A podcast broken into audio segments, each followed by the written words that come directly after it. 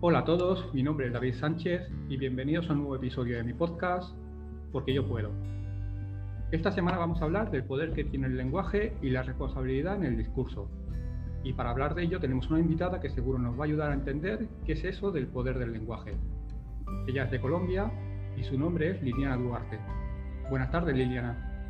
Hola, David, ¿cómo estás? Muchas gracias por haberme invitado a este episodio.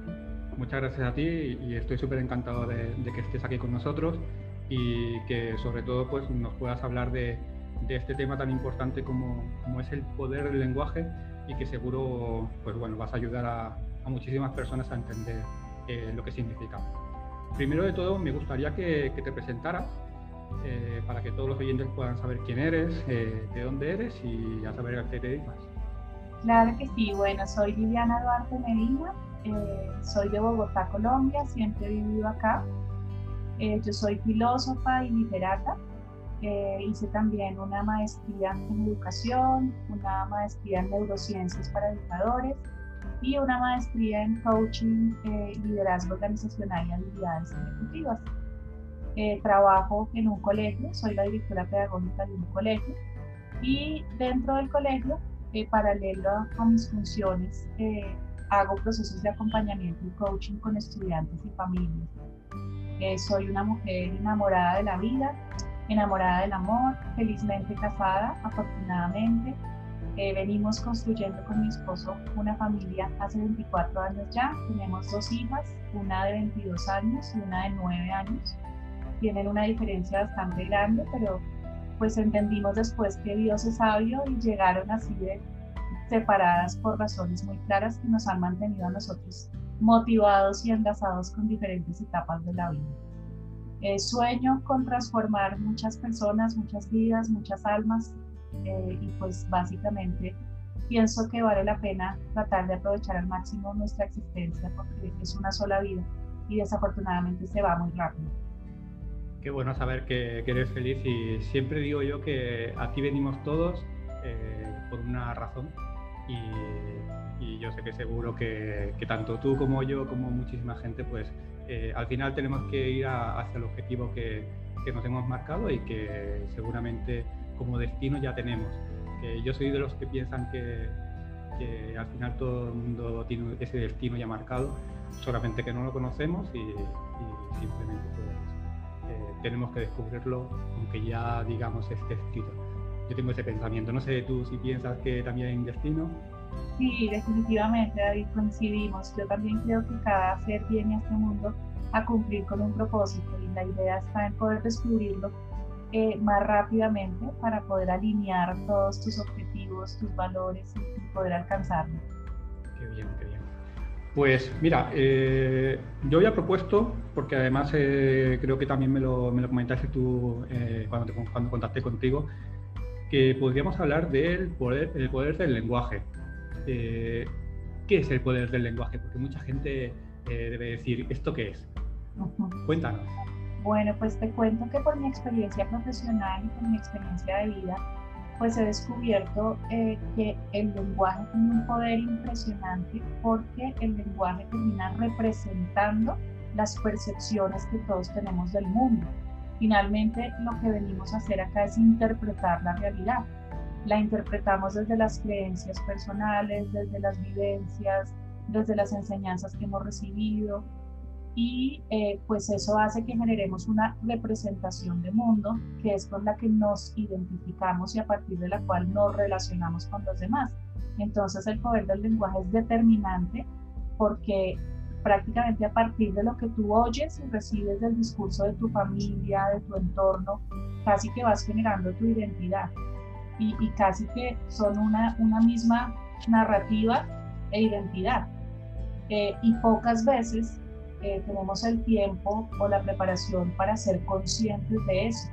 Entonces, la mayoría de las personas crecen y se desarrollan a partir de un discurso que han recibido, muchas veces sin ni siquiera procesarlo.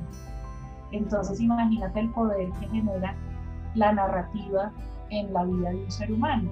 Eh, personas como tú o como yo, que por inquietud, por curiosidad, por algo que estaba en nosotros latente, hemos intentado explorar estos campos, pues somos conscientes que tenemos que separar lo que nos han dicho de lo que somos y que tenemos que analizar si eso es lo que realmente queremos ser o si necesitamos tomar distancia para generar nuestra propia narrativa. Creo que es un poder muy grande, ¿no? El que se le ha otorgado al lenguaje y el que tiene cuando actúa de esa manera eh, sin ser reflexionado y sin ser analizado. Entonces, eh, prácticamente eh, el poder del lenguaje nos está diciendo qué futuro vamos a tener, ¿no? De alguna manera. Claro, claro, porque llega un momento en que el ser de la persona termina identificándose con eso que se le ha dicho. Entonces, pues es, es una cosa muy fuerte, muy significativa, muy potente. Qué bueno. Eh, mucha gente dice, bueno, o sea, normalmente se suele decir que el poder del lenguaje es eh, siempre verbal, ¿no? Siempre eh, desde la palabra. Desde la palabra. Pero nadie habla de ese lenguaje interno. pues sí. ¿Qué es ese lenguaje interno? Porque creo que es muy interesante porque dice mucho de nosotros.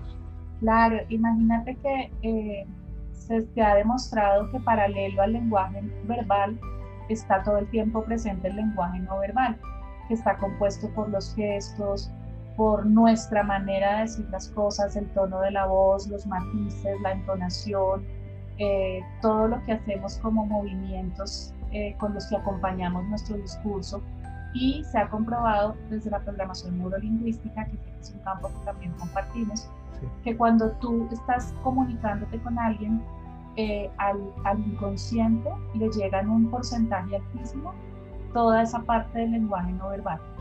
Dicen que los gestos representan el 55% del mensaje que recibe tu interlocutor, el tono de tu voz el 33% y apenas un 7% o un 8% son las palabras, el lenguaje verbal. Entonces mira que esto es bien sorprendente porque por lo general siempre que vamos a hablar pensamos muy bien qué voy a decir y resulta que al final pesa más cómo lo voy a decir que qué dije. Claro. Y porque yo el otro día, por ejemplo, en YouTube estuve viendo un vídeo eh, en el que bueno, pues preguntaban, había como una conferencista y había pues gente de, público y le preguntaban que, con qué persona hablaban más ¿no? en, en su vida cotidiana.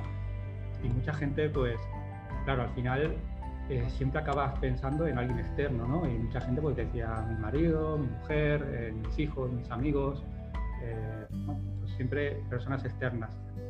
Pero nadie decía que, que, la persona con la que más hablaban era ellos, ellos mismos, ¿no? Porque sí que es verdad que creo que, o yo soy del pensamiento que hablamos más con nosotros mismos que no con la gente de fuera. ¿Tú qué piensas sobre eso? Pues es que yo creo que desafortunadamente la sociedad nos ha vendido la idea que hay que hablar hacia afuera y, que hay que buscar interlocutores permanentemente. Y hay como tanto ruido en el mundo que a veces de verdad no hay tiempo para escucharnos. Y pienso que tiene que ver con el tema de la congruencia. Eh, ¿con, quién me, ¿Con quién me gusta hablar? Con alguien que vea coherente, que su lenguaje no verbal esté alineado con lo que me está diciendo, porque me genera confianza y credibilidad. Y pienso que eso pasa también hacia el interior. Cuando uno tiene conflictos internos, cuando uno está pasando por una etapa difícil, cuando hay eh, falta de proyecto de vida, pues quizás no se da esa congruencia y entonces es más fácil huir. Siempre los seres humanos tenemos las dos posibilidades, enfrentar o huir, pero es mucho más fácil huir y evadir.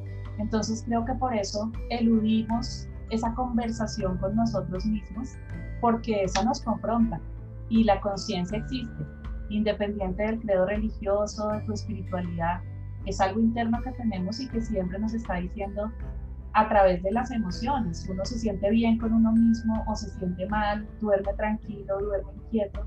Y entonces ese diálogo interno siempre está ahí, solo que nosotros buscamos desactivarlo muchas veces. ¿Y quién no ha tenido esa, esa, esa situación, ¿no? de, de, tener a lo mejor algún problema y, y, normalmente pues cuando no sabemos qué decidir, eh, cogemos a un amigo que tenemos confianza y le preguntamos, bueno, le decimos realmente qué nos pasa ¿no? y acabamos diciéndole, ¿tú qué harías? Ajá. Y, claro que eh, normalmente, no en todas las ocasiones, pero, pero en muchísimas ocasiones, eh, sí sabemos lo que queremos hacer. Claro, la tenemos la respuesta dentro.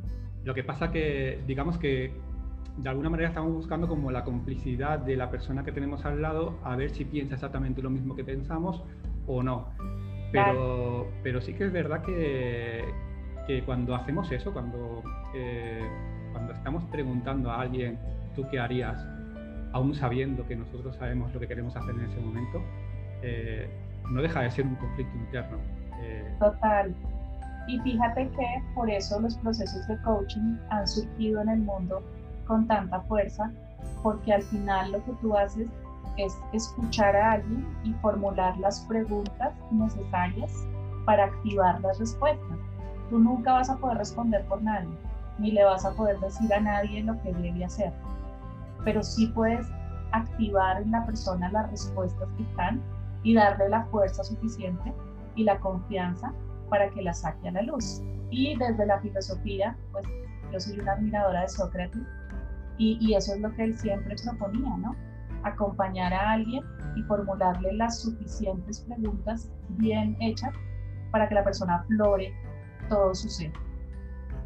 Porque tú recomendarías a una persona que siga eh, las, las respuestas que le dicta su, su lenguaje interno aunque no sean, digamos, como, eh, como algo que, esté bien, bien reconocido ¿no? por, las, por los demás, o, tú harías como un, como un, digamos, como buscar un término medio entre lo que uno piensa adentro y lo que tiene que ser eh, aceptado por la sociedad, digamos eso, eso te iba a decir, estamos conectados porque estaba pensando pues que el ideal siempre es apostar al equilibrio, ¿no?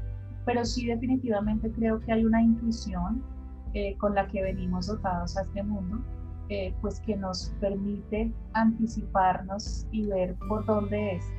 Eh, sobre todo se activa mucho más cuando ya está claro el propósito de vida. Eso ayuda mucho, porque entonces una vez que tú ya sabes para qué viniste, para qué estás acá, la intuición actúa mucho más fácilmente y te va como mostrando y señalizando el camino, las oportunidades, las personas. Pero cuando eso no está tan claro, pues sería demasiado eh, riesgoso decir, sí, lancémonos. Y sobre todo también incluye mucho la edad. Tú sabes que en el desarrollo cerebral las etapas marcan una diferencia grandísima. Después de los 24 años, uno ya mide riesgos, ya es consciente que no es un superhéroe, eh, que puede con todo. Entonces también va muy de la mano del proceso psicológico y cronológico que estás viviendo. Sí existe la intuición, pero creo que debe ir acompañada siempre de la reflexión. Y claro que al final también depende mucho de todo lo vivido anteriormente, ¿no?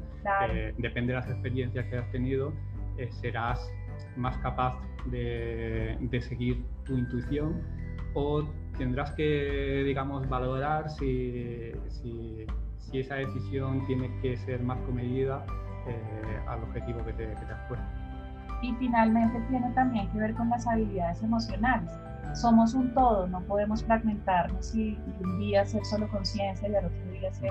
Somos un todo permanente, entonces tiene que ver también con la seguridad, porque entre tú más seguro eres, pues más crees en tu intuición, más crees en que puedes tomar la determinación y las decisiones de tu vida autónomamente.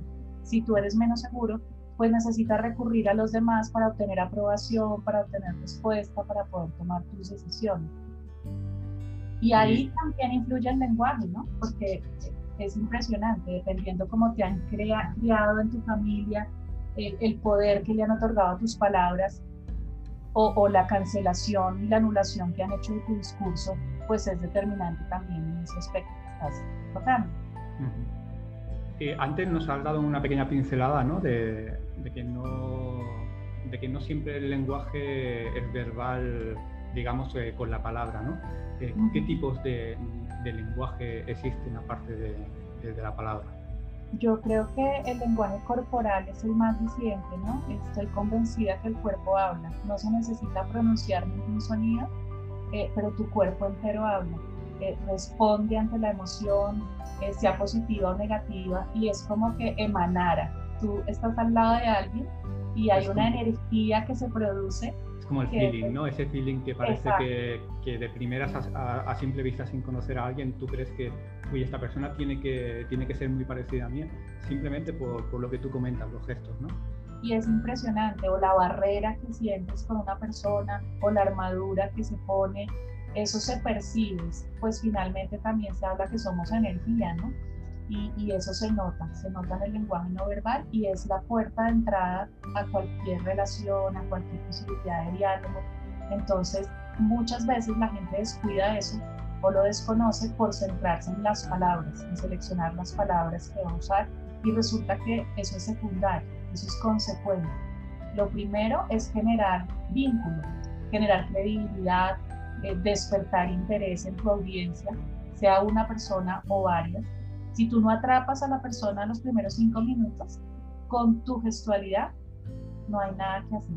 Eso dice las estadísticas, ¿no? Que, que bastan cinco minutos para, para saber si, si, si, despiertas interés e incluso en el amor, ¿no? También hablan que que la atracción eh, surge en esos cinco minutos y en cinco minutos no sientes atracción por esa persona, que al final es lo que tú dices, ¿no? Ese interés, ¿no? Por, por, esa persona que te atrapa, simplemente, claro, tú conocerle realmente o conocerla no, no le conoces, por lo tanto, tiene que haber algo, como tú dices, que es algo personal, algo de gesto, que es lo que acaba haciendo que, que esa magia surja, ¿no? entre comillas.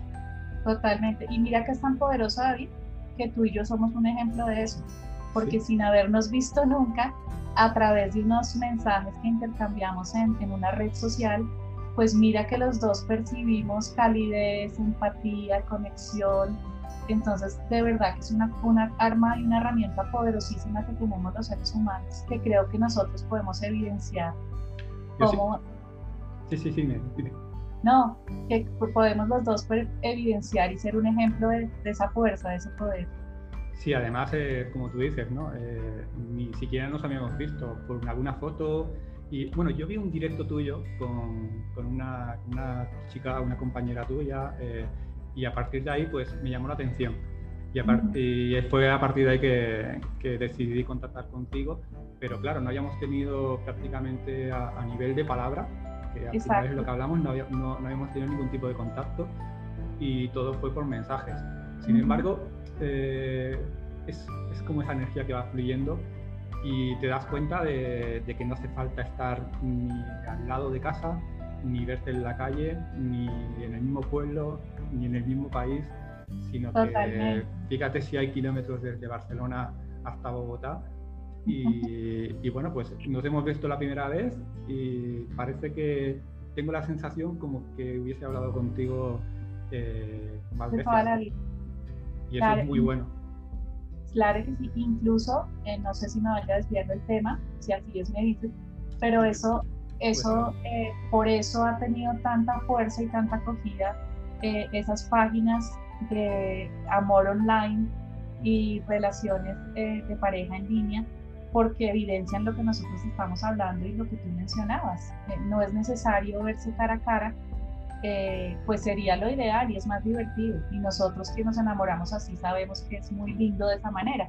Pero mira que ahora la, la gente recurre a esas nuevas posibilidades porque incluso las estadísticas muestran que la gente es mucho más espontánea antes de verse cara a cara y puede ser muy auténtica, muy genuina, y expresarse totalmente abierta y francamente y eso hace que las relaciones muchas veces funcionen. Sí, bueno, y, tampoco te alejas mucho de, este tema porque realmente eh, es otro, otro tipo de lenguaje, ¿no? El lenguaje visual. Al final, con una relación, cuando buscas una relación de pareja, pues eh, te marca esa atracción visual y a partir de ahí es cuando tienes ese interés por intentar conocer a esa persona o, o no. Después, eh, otras, otro tipo de circunstancias serán las que, las que acaban haciendo que esa relación funcione o no funcione. Que lo visual es en el momento, es como un filtro que, sobre todo en temas de pareja, es el filtro que tiene que pasar, que, te atraiga eh, eh, visualmente, pero claro, después eso se queda como abandonado, porque si todo lo demás no acompaña, no se pasa al siguiente nivel. No tiene futuro, exactamente. Por eso, eh, cuando dice la gente, no, es que yo soy una persona muy superficial porque solamente me fijo en el físico. Bueno, si buscas una relación muy esporádica, pues quizás eso te valga. Pero, pero al final te das cuenta de que ese filtro eh, no deja de ser un filtro que esos cinco minutos que tú decías. es un filtro de cinco minutos y a partir de ahí eh, depende cómo te expreses, eh, depende de cómo utilices las palabras, ya sea escritas o, verbales, eso hará que, esa relación, ya sea, ya sea profesional, de pareja o de cualquier tipo de amistad, eh, eso es lo que, como tú dices, va, a hacer que, progrese o, se quede ahí estancado y, no vaya más. Claro, y ahí sí, pues yo sí quisiera hacer mucho énfasis en, el tema de la ética en cuanto al uso del lenguaje, ¿no? Me parece súper importante que fuéramos todos mucho más conscientes a todo nivel. Eh, por ejemplo, en el tema de los papás, pues uno debería prepararse en todos estos temas antes de lanzarse a la, aventura maravillosa de, traer un hijo al mundo, porque la responsabilidad es absolutamente de uno. Y tristemente, como te digo, pues yo he tenido la experiencia de recibir estudiantes maltratados, heridos, eh, totalmente sin autoestima, sin exagerar, mm. porque han recibido un discurso totalmente maltratador, descalificante, eh, y no solamente a nivel de relaciones eh, docentes-estudiantes, sino a nivel de familia, a nivel de líderes y equipos de trabajadores. Entonces sí creo que es un tema muy importante porque marcaría bastante la diferencia a nivel de convivencia, a nivel de organización personal, a nivel de armonía. Eh, y creo que, que nunca se hace un decálogo de la comunicación. Creo que todas las empresas deberían tener un, decálogo de la comunicación, unos principios comunicativos, porque se parte, no sé, del protocolo de despido, el protocolo de reuniones, los conductos regulares, el organigrama, y se desconoce que es clave aprender a dirigirse a las personas de una manera respetuosa siempre. Bueno, yo creo que ahora mismo incluso existe una, figura, eh, yo lo he llegado a leer, que, muchas empresas eh, eh, contratan personas de coaching para intentar llevar una relación, una mejor relación entre entre los, propios trabajadores y después entre la empresa y el propio trabajador. Sí, es algo reciente, pero afortunadamente ha empezado, ¿no? Bueno, es, algo bueno porque eh, es una manera de tomar conciencia de, de, que algo no funciona muchas veces bien en, las empresas y que eso hay que cambiarlo. Y, de ahí venía un poco la, la, siguiente pregunta que quería hacerte, ¿no? Porque eh, ¿cómo deberíamos de ser conscientes de, de cómo usamos la palabra? Yo pienso que ahí es clave lo que tú proponías al principio de este encuentro y es aprender a escucharnos. Mientras que nosotros no nos escuchemos, nunca vamos a ser conscientes de cómo hablamos, de qué decimos, porque no nos vamos a tomar el tiempo. Y yo creo que es clave eh, pues que uno se observe eh, en general en todo lo que hace en la vida, ¿no? Y especialmente cómo habla. Entonces sí creo que, que habría que hacer mucho énfasis en oírse atentamente a uno mismo, qué estoy diciendo. Muchas veces eh, a mí me pasa, porque yo soy mamá, me escucho y me oigo repitiendo a mi mamá y me sorprendo y, digo, ¿por qué lo estoy diciendo? ¿Porque realmente lo quiero decir o porque lo tenía tan programado y tan grabado que simplemente inconscientemente sale? Y me parece que esa es la clave. Lo primero, eh, analizar, evaluar, conocer cómo hablamos y después de ahí ya pensar en, todo lo demás. Sí, porque además, eh, eh, bueno, ¿quién no, como siendo, yo cuando era pequeño, eh, cuando algo de mis padres que no me gustaban, que me decían, ¿no? pues al final acabas diciendo, ah, pues yo no estoy de acuerdo y yo el día de mañana no voy a ser como tú, ¿sabes? Y después, cuando creces, te das cuenta de, que eres exactamente igual.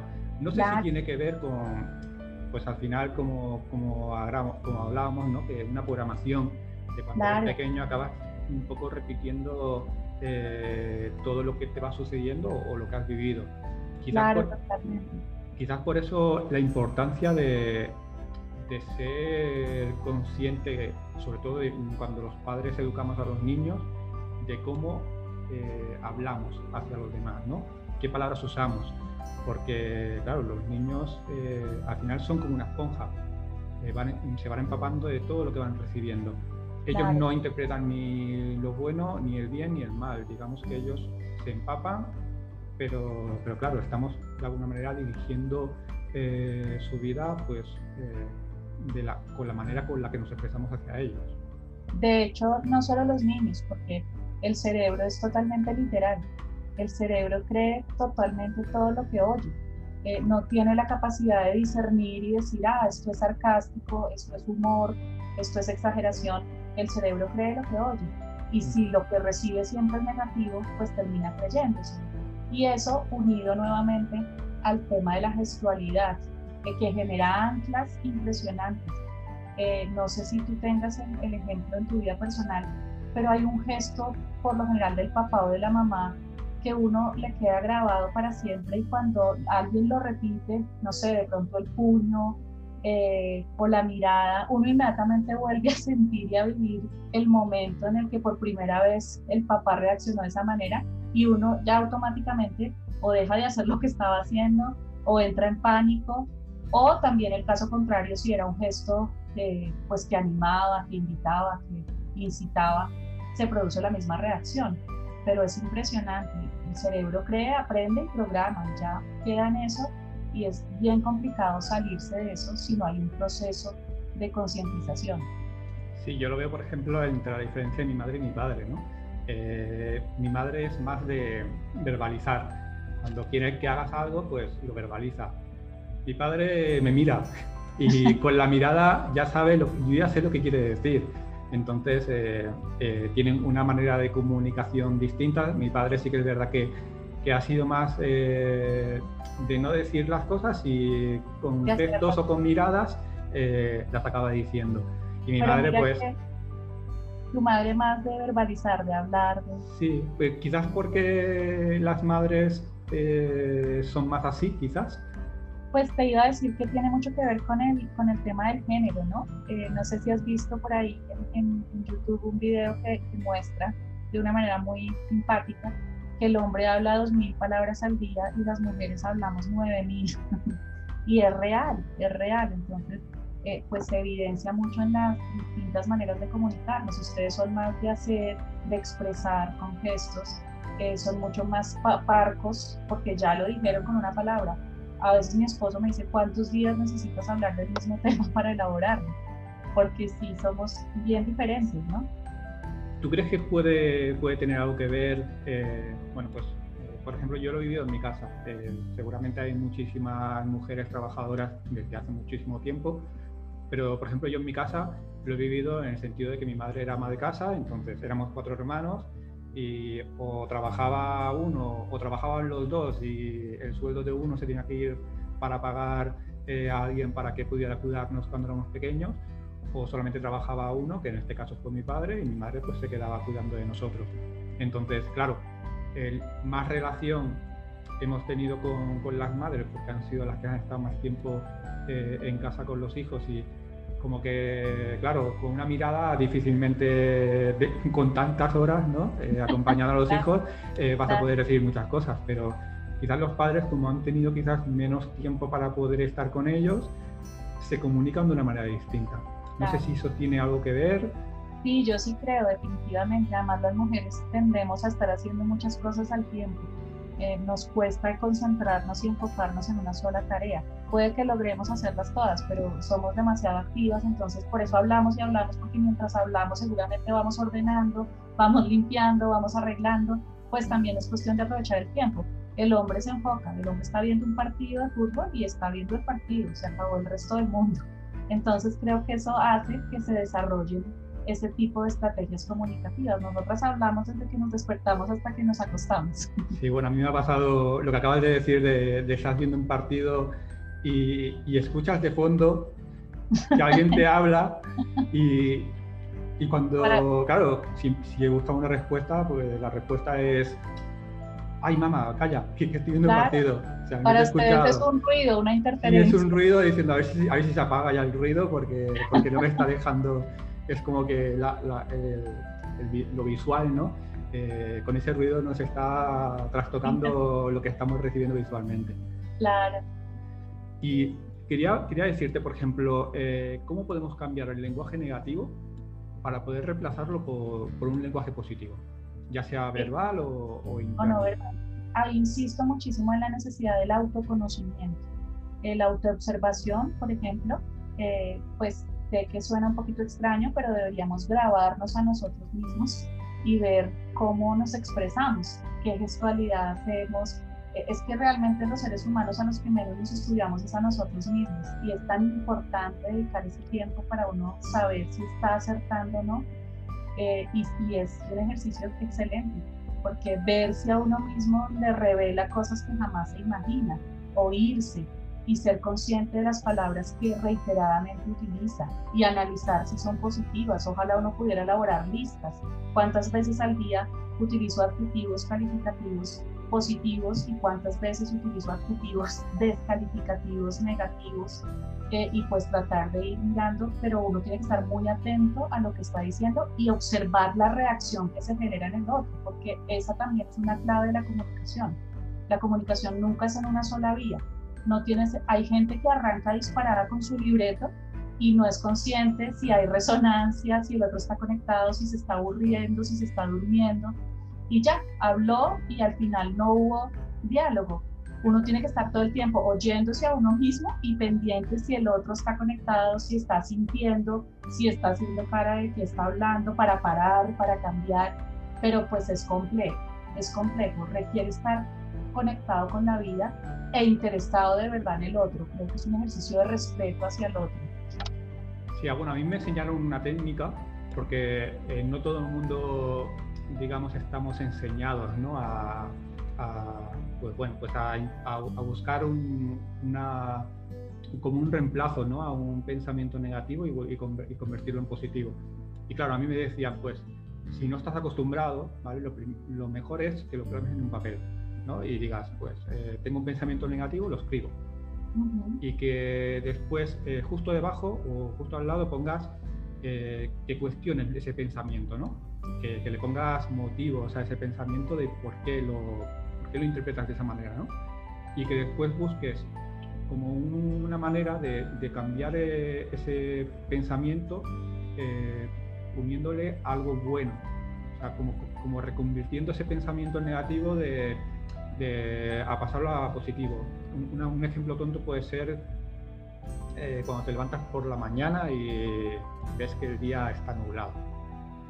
El, primer pensamiento que piensas es qué porquería, qué mal día, qué pereza, eh, con lo bien que sería que, que, que, hiciera sol, no puedo ir a la playa, o va a llover, no sé, siempre tendemos a pensar en algo, eh, ese primer pensamiento a algo visual que hemos visto es algo negativo, ¿no? Y, a lo mejor podríamos pensar que, bueno, pues que, pues que hace mal día, pero pues a lo mejor no vamos a pasar calor. O, estos días también tienen algo de especial. Que si te vas a la playa, eh, quizás no puedes tomar el sol, pero sí que puedes ver, por ejemplo, cómo el mar está revuelto por, por ese mal tiempo. Entonces, son imágenes distintas, pero de una situación que es exactamente la misma, pero buscándole eh, la, parte, la parte positiva, ¿no? Y, al final es que como, como que si esto lo vas haciendo, esto al principio, pues esto de escribirlo lo harás una vez, dos, a la tercera te dará un poquito más de pereza, pero es como una manera de, a tu cerebro eh, enseñarle, ¿no? O sea, algo que, que, no está automatizado dentro de, de tu mente para que lo hagas de una manera inconsciente, pero que si lo vas haciendo una, dos, tres, cuatro, llegará un momento en el que eh, tu mente, cuando vea un día así, eh, no pensará algo negativo, sino que le buscará algo, la parte positiva a, esa situación que, está sucediendo. Claro, pues es, es el tema del entrenamiento cerebral, ¿no? Entrenamos todo casi menos el cerebro. Y eso que tú estás proponiendo es súper necesario.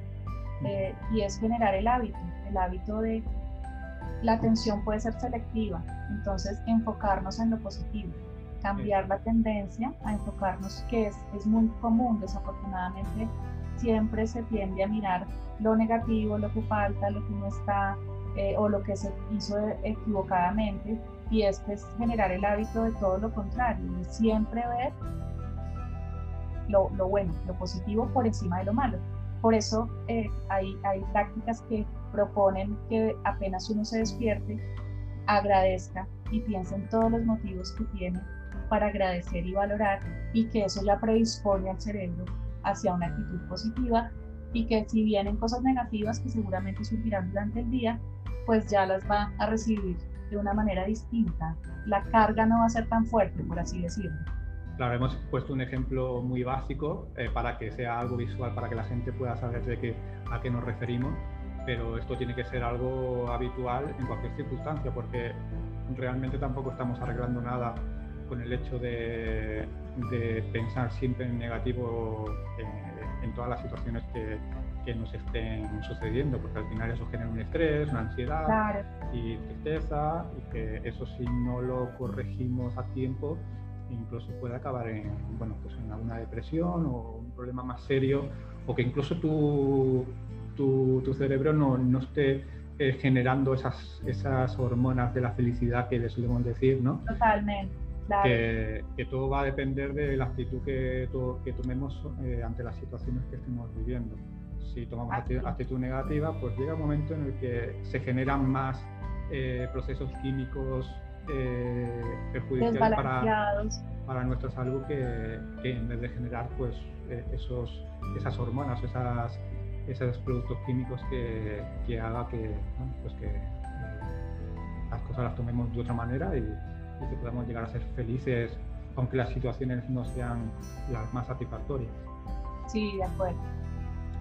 Pues mira, te quería comentar también o preguntar eh, qué poder tiene el lenguaje a la hora de crear nuestra realidad.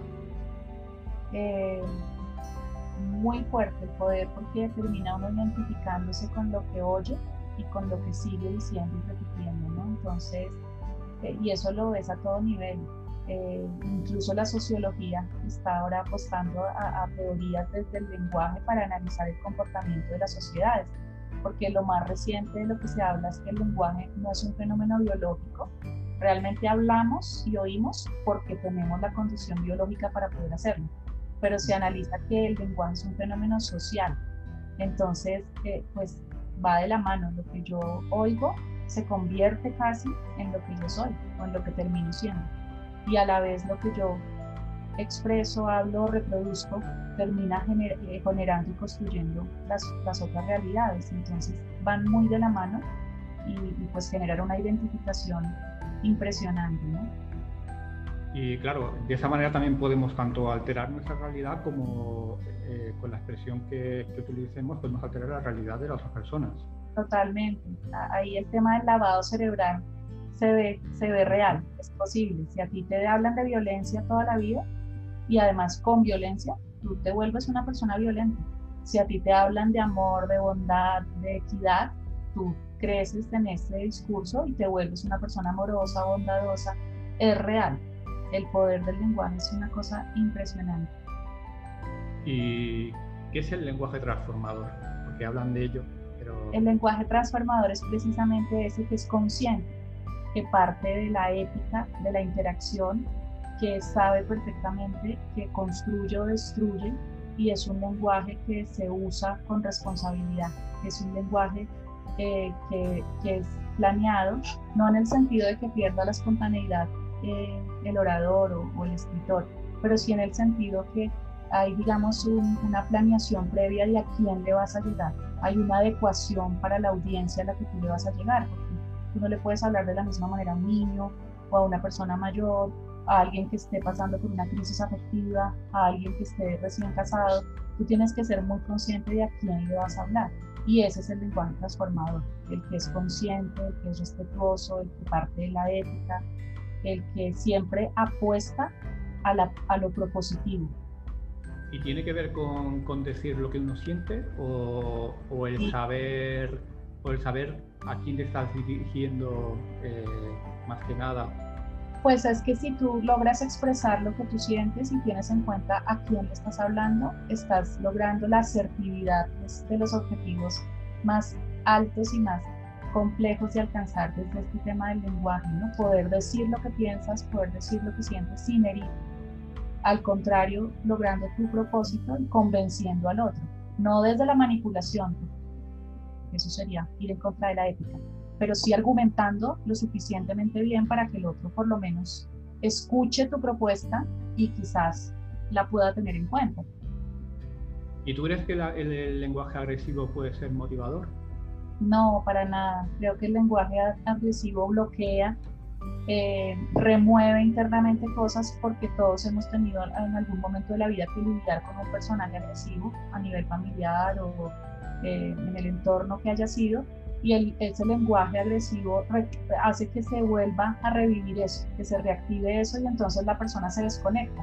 No, no puede estar ahí presente porque su mente se eleva a revivir ese momento, ese trauma, esa situación que lo hizo sentirse mal y se pone a la defensiva porque o su cerebro se prepara ahí para nuevamente para enfrentar o huir ese momento desagradable. Entonces ahí la comunicación no se da porque la persona está desprevenida mirando cómo defenderse y así es muy difícil escuchar o producir una conversación o un diálogo. Pero al final tú vas a recibir lo que das, ¿no? De alguna manera, si tú eh, utilizas un lenguaje agresivo, pues al final la persona que reciba ese, ese lenguaje o, esas palabras, al final mm, va, a va, a responder de la misma manera, de una forma agresiva. Por eso el ejemplo de, los profesores pidiéndoles a gritos a los niños que dejen de gritar, pues siempre es tenido en cuenta como algo contradictorio y absurdo, ¿no? Si tú quieres que tus estudiantes dejen de gritar, bajas la voz, porque eso hace que ellos digan qué está pasando y dejen de gritar para escucharte. Pero si tú gritas más alto, pues nadie va a dejar de gritar, porque es lo que tú dices, es proporcional, recibo lo que doy.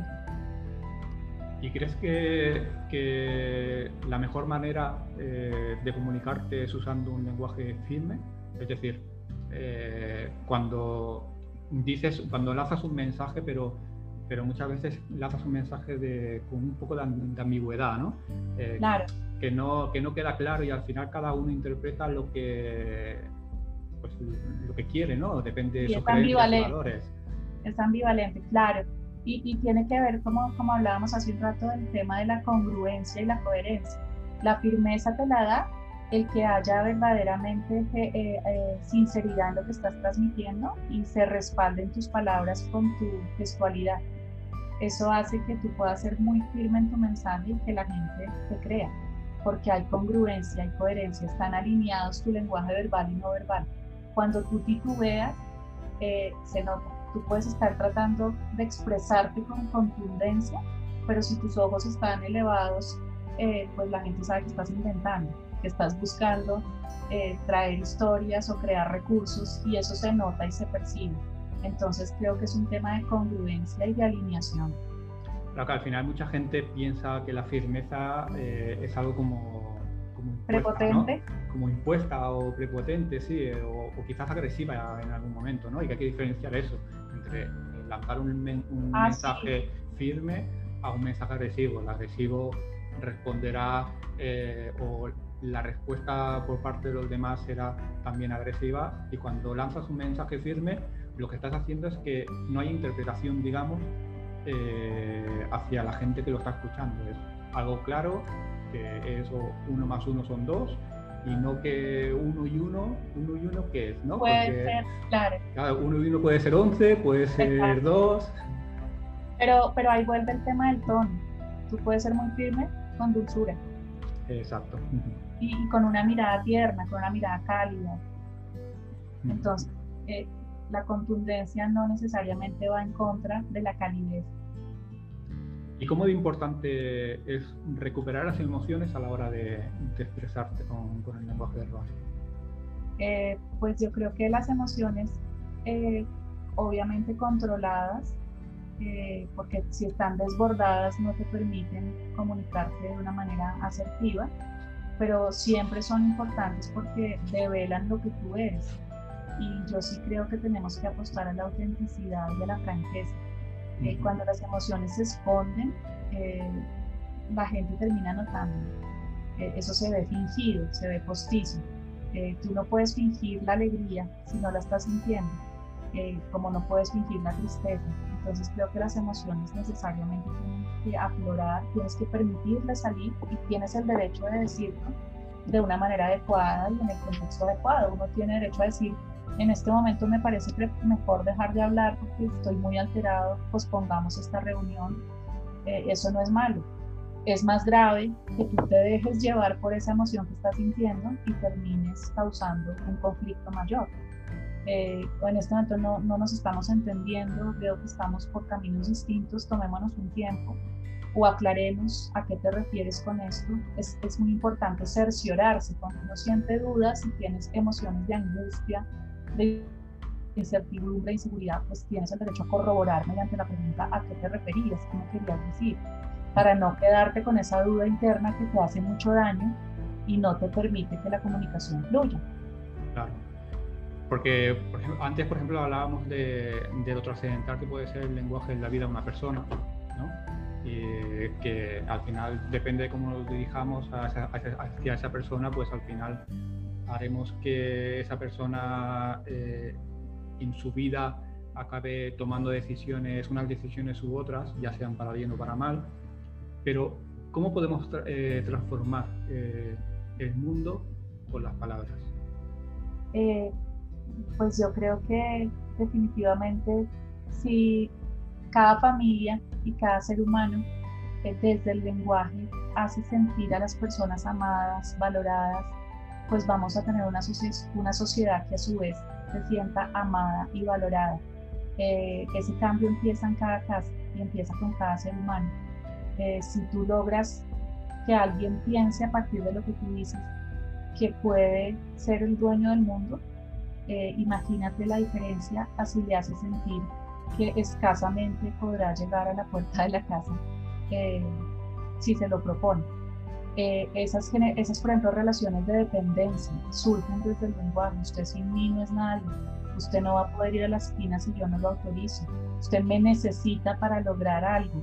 Y muchas veces ni siquiera hay maldad detrás de esas premisas o de esas sentencias, sino hay miedo. Muchas veces por miedo, las generaciones antiguas sobre todo, lanzaban unas sentencias que uno dice hoy en día, Dios, mejor dicho, antes, antes la gente se movía con esas sentencias y esos decretos y esas afirmaciones, pero no hay que culparlos porque detrás de eso había miedo, había imposibilidad, había impotencia, había falta de experiencia, de conocimiento.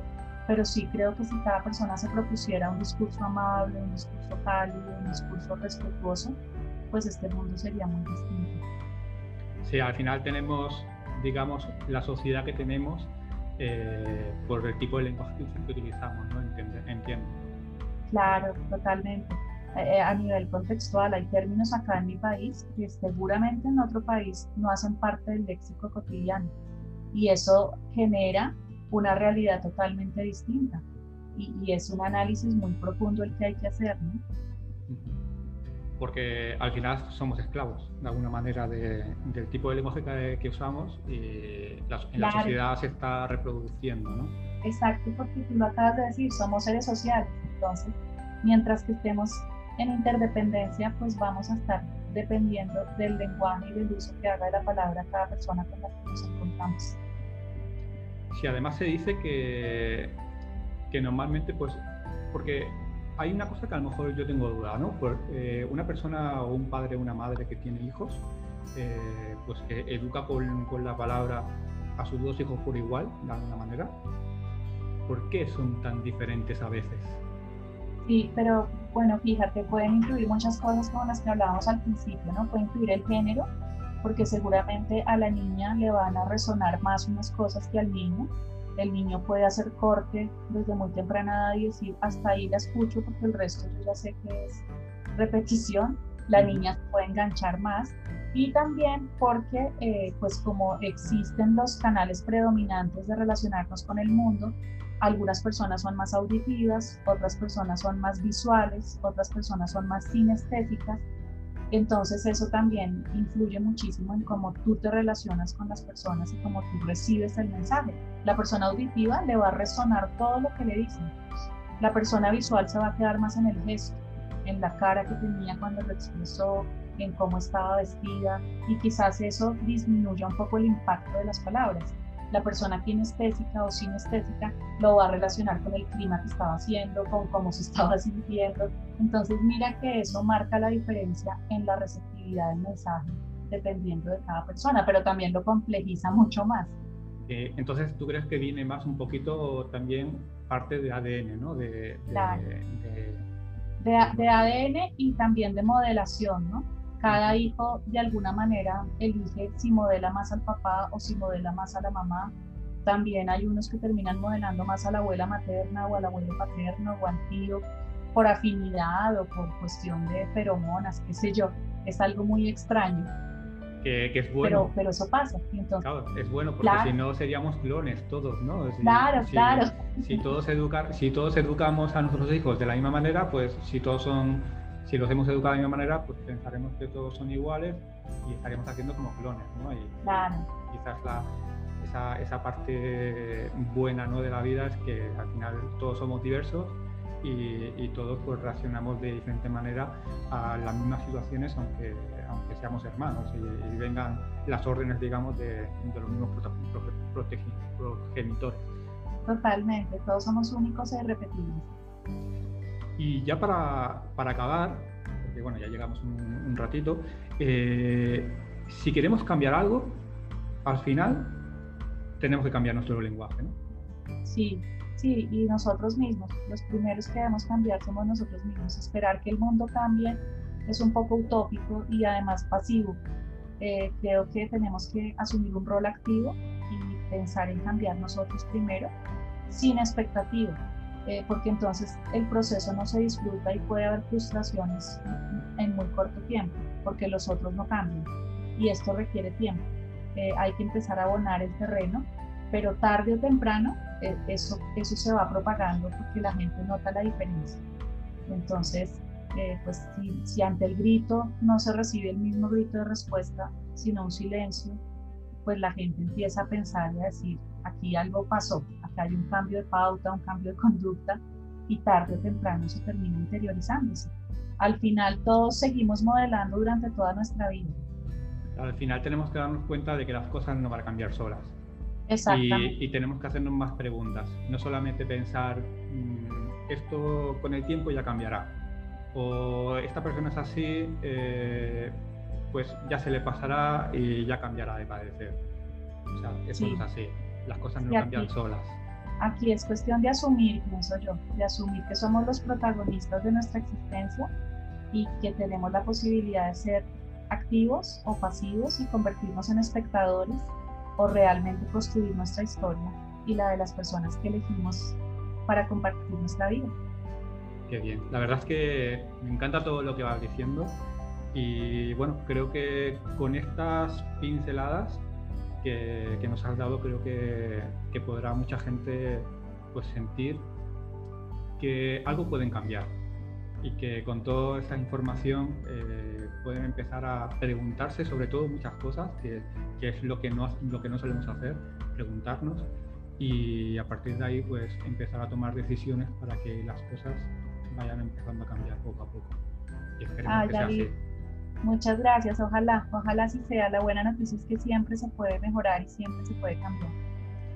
Pues mira, pues ahora mismo, ya eh, acabando un poquito, me gustaría que que, te decidieras, sobre todo pues eh, diciendo cómo seguirte en las redes sociales, eh, que nos cuentes un poquito si tienes algún proyecto en curso o, de futuro, que nos cuentes un poquito dónde encontrarte, cómo seguirte, cómo escucharte. Así que todo tuyo.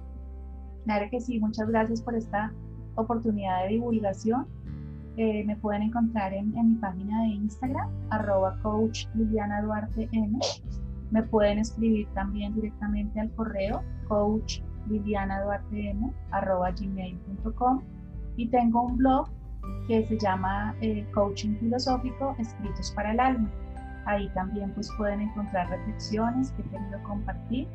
Eh, y pues bienvenidas todas las personas que quieran sentirse escuchadas sin ser juzgadas Bienvenidas todas las personas que quieran recuperar la esperanza la fe en sí mismas en el futuro y que quieran tener un proceso de acompañamiento para volver a creer en sí mismas y volver a aprovechar todo ese potencial que siempre está ahí latente y que de pronto se ha visto un poquito disminuido por las circunstancias, pero que siempre con motivación y con compañía puede volver a aflorar. Genial. Pues eh, solamente decirte que muchísimas gracias. Eh, tenía mucha ilusión en hacer este episodio contigo eh, y para mí ha sido todo un placer. Que como hablamos antes, espero que sea la primera de, muchas colaboraciones.